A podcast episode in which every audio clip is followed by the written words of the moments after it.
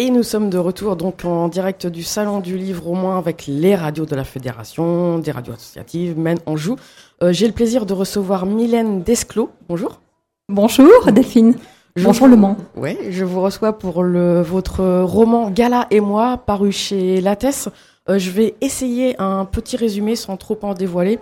Euh, donc c'est l'histoire d'Andrea qui est chef d'entreprise, tout marche bien de ce côté-là pour elle. Et euh, par ailleurs, elle est mère solo, elle élève seule sa fille euh, Gala. Là, ça se passe un peu moins bien. Euh, néanmoins, elle a un objectif, un, but, donc pour, pour sa fille, elle va tout faire pour qu'elle aille jusqu'au bac quitte à y sacrifier sa vie à côté, l'amour, la carrière. Le début de l'histoire est franchement très cinématographique, j'avais envie de dire. Ça se passe sur l'autoroute, une autoroute en Californie. Elle y emmène sa fille donc pour euh, des vacances, les premières qu'elles passent ensemble depuis que Gala, donc sa fille, a choisi de partir en pension. Et puis là, euh, il va arriver un événement euh, qui est un peu perturbant tout de même. Pourriez-vous nous le raconter? Alors, c'est parti d'une situation euh, qui était complètement vraie Mhm. et que j'ai vécue.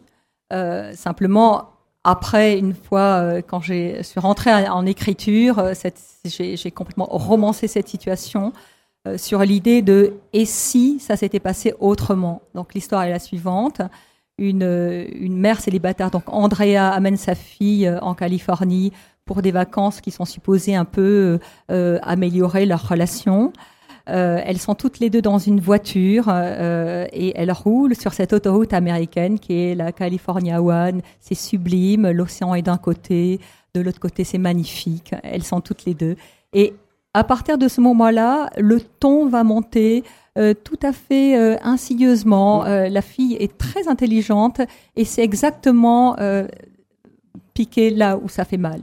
Et le ton va monter tout doucement à tel point que la mère, à un moment, euh, excédée, qui n'en peut plus, va mettre le clignot, se garer sur le bas-côté, va ouvrir la portière et va dire à sa fille dégage. Et c'est vraiment un, truc absolument euh, absurde de faire ça, évidemment. Sauf que la fille va descendre et la mère va faire un truc complètement fou, c'est qu'elle va redémarrer et se retrouver coincée sur cette autoroute avec impossibilité de faire demi-tour, en tout cas dans les médias. Mm. Elle se rend compte, elle se rend compte qu'elle vient d'abandonner sa fille sur une autoroute. Nous sommes en Californie, elle n'a pas 15 ans. Voilà. Donc ça, c'est le début. Alors, l'événement, euh, en réalité, ça s'est pas passé comme ça, évidemment. Mais le, le côté de et si la mère ne pouvait pas faire demi-tour parce que tout d'un coup, elle voit apparaître un panneau sur lequel il y a écrit euh, euh, Next Exit 12 Miles. à ce moment-là, il y a, il y a un côté euh, thriller. Mais heureusement, le, le ton quand même humoristique renverse le, cette situation qui pourrait être Oui. dramatique. Il y a beaucoup d'humour. Ah, mais est-ce que quelque part, c'est pas en tant que. Parce que vous dites que ça part un peu d'affaires réelles. Euh, en tant que mère, est-ce que c'est pas une façon d'exorciser quelque chose que vous aviez quand même pensé? Vous voulez dire euh, euh, que Ben, vous expiez le fait de y avoir pensé. euh, de, la- que- de laisser ma fille Ouais, voilà. sur le temps. Bah, C'est-à-dire que dans la, dans la réalité, j'ai j'ai quand même initié un redémarrage. Ouais. Dans la vraie vie, au bout Mm. de 100 mètres, j'ai pilé et je me suis dit, mais attends, qu'est-ce que tu es en train de faire? De- Ça va pas, non? Elle a 14 ans. Donc dans la vraie vie, je me suis arrêtée, j'ai récupéré ma fille tout de suite, c'est bon, on a rigolé.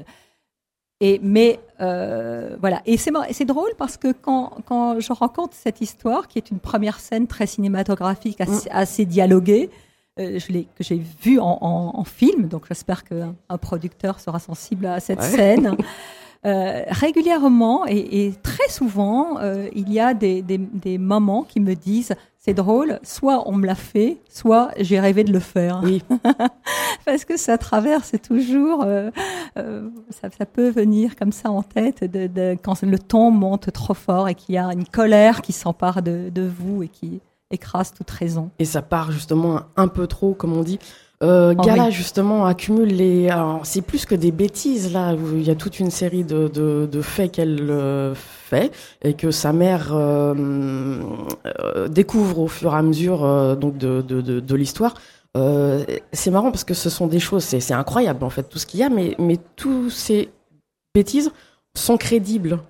En fait, ce qui se passe, c'est que Gala, du haut de ses 14-15 ans, est surdouée. Elle est extrêmement intelligente.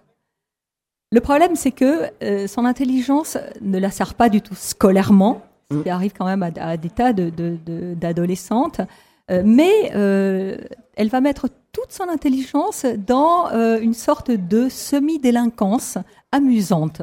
Parce que ces bêtises sont quand même très créatives. Oui. Elle invente des choses qui sont incroyables. Et elle est excessivement désinvolte, comme on dit. Elle n'a peur de rien. Elle est capable, par exemple, il y a une scène euh, à laquelle je pense tout d'un coup, euh, elle dit à sa mère euh, en rentrant de Californie, attends, on va, on va pas encore voyager en, écho. Mm. Et ça m'a dit, ça va pas, mais évidemment, qui voyage en business? Et là, elle fait tout un truc, toute une argumentation, et elle termine en business. Voilà. En fait, pour Gala, rien n'est grave, il y a toujours un moyen de tout positiver. Et puis pour euh, pour Andrea, euh, finalement, au bout de toutes ces bêtises, donc et cette désinvolture, elle arrive quand même à en retirer une certaine fierté, donc par rapport à sa fille. Et finalement, elle se dit que bah ça pourrait aussi être pire. C'est-à-dire que euh, Andrea est, est, fascinée par sa fille parce que la fille est vive. Et puis il y a aussi un truc qu'a la fille et, et dont on rêve tous d'avoir un peu, c'est la peur, l'absence de peur. Mm. Et la, peur est quelque chose qui empêche, on le sait. Et plus on grandit, plus on rentre dans la raison et l'âge adulte, et plus cette, la peur et la raison forment un, couple qui, qui, vous rend sérieux.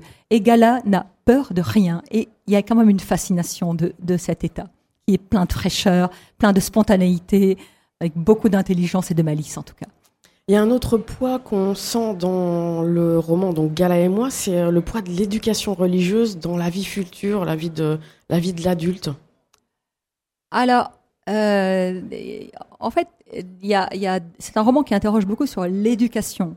Alors après, l'éducation religieuse, c'est un petit peu euh, périphérique mm. parce que dans le roman, Gala, tout d'un coup, par je ne sais quelle conscience, parce qu'elle a rencontré des personnes de confession juive, tout d'un coup, dit à sa mère, je veux apprendre l'hébreu, je veux être juive. Donc c'est très perturbant parce que euh, sa mère lui dit mais pourquoi? Qu'est-ce que ça veut dire? Tu euh, donc elle va rentrer dans un processus que la mère va respecter. Mais c'est quand même euh, ça c'est amusant. Je veux pas déflorer le, sujet. et par rapport à l'éducation en, général, ce qui est important, c'est que euh, la, mère, euh, finalement, essaie de transmettre à sa fille euh, une éducation qu'elle n'a pas reçue. Et c'est un, livre qui interroge sur l'éducation, sur celle que vous êtes capable de, mm. transmettre, qui n'est pas forcément celle que vous avez reçue. Mm.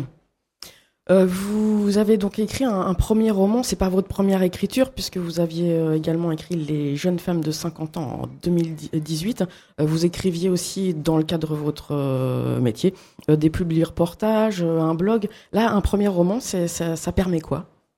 En fait, le on, peut, je peux transformer la question un, peu autrement. Je dirais que le, le, le, blog a permis le roman, en ah fait. Mmh. C'est-à-dire qu'au départ, euh, j'ai 50 ans et je me retrouve euh, face à un, un espèce de, de, de, vide qui frôle le vertige, en fait. Donc mmh. tout est ensemble. Et je décide de d'écrire un blog qui s'appelle Happy Quinca, bon, qui n'est plus actif aujourd'hui, et ce blog, euh, j'ai en tête euh, qu'il me donne une sorte de vitrine. C'est un blog d'humeur sur les bouleversements euh, liés au fait d'avoir 50 ans. Bouleversements qui sont qui peuvent être familiaux, professionnels, amoureux. donc je, parle de ça. Et c'est un, blog qui, qui est très drôle. Et j'ai eu la chance d'avoir été approché par plusieurs éditeurs euh, et c'est qui, euh, qui m'a proposé de me publier. Donc au départ, il y a le blog dans une vague idée d'être publié et ça, ça a marché. Il fallait juste un petit, un petit tremplin. Un petit tremplin, oui. Dès que j'étais publié, j'ai arrêté le blog. Et du coup, euh, un deuxième roman Alors, le deuxième vient cinq ans après, donc mmh. Gala et moi. en fait, oui, j'ai un peu traîné, je, je reconnais, j'aurais pu le sortir avant, et j'espère que le, le troisième sera publié assez vite. Vous avez déjà une idée Oui. De... Oui, oui, oui. Je, je travaille en ce moment. Oui, il n'y a pas de problème. C'est, c'est pas fait de façon. Au contraire, le fait de le dévoiler, ça m'encourage à le, à le faire.